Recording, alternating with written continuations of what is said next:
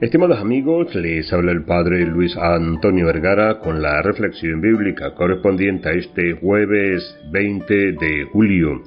El Evangelio está tomado de San Mateo, capítulo 11, del 28 al 30. Qué hermoso encontrarnos con este Evangelio de San Mateo, donde Jesús invita a todos sus discípulos a que vayan a Él, a los que están afligidos y agobiados, para que Él los alivie.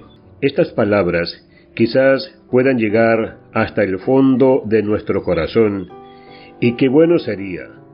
Muchas veces nosotros estamos inmersos en el trajín cotidiano, en la vida de todos los días, pero que también estamos muchas veces preparando dinámicas, reflexiones, homilías o luchando junto a nuestros hermanos en solidaridad, con compasión, en tareas sociales, también en la iglesia, siempre pensamos muchas veces en terceros y pensamos todo lo anterior hecho por ellos.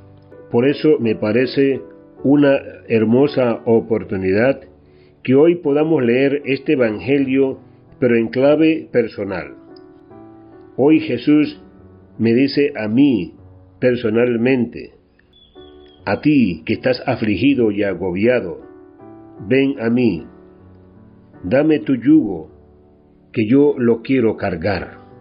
Va Jesús a esas puertas de nuestra vida, donde muchas veces no nos gusta ir, que son nuestros conos de sombra, que forman parte de nuestra condición humana, pero que tiene que ver con lo débil o con la miseria, con las cosas que no pudimos todavía lograr, que quizás también tienen que ver con los fracasos y las cosas que nos cuesta aceptar en nuestra vida.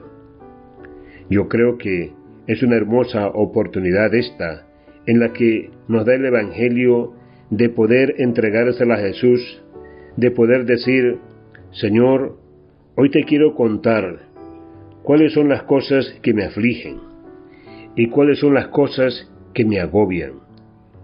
Señor, hoy tengo ganas de que hablemos de corazón a corazón.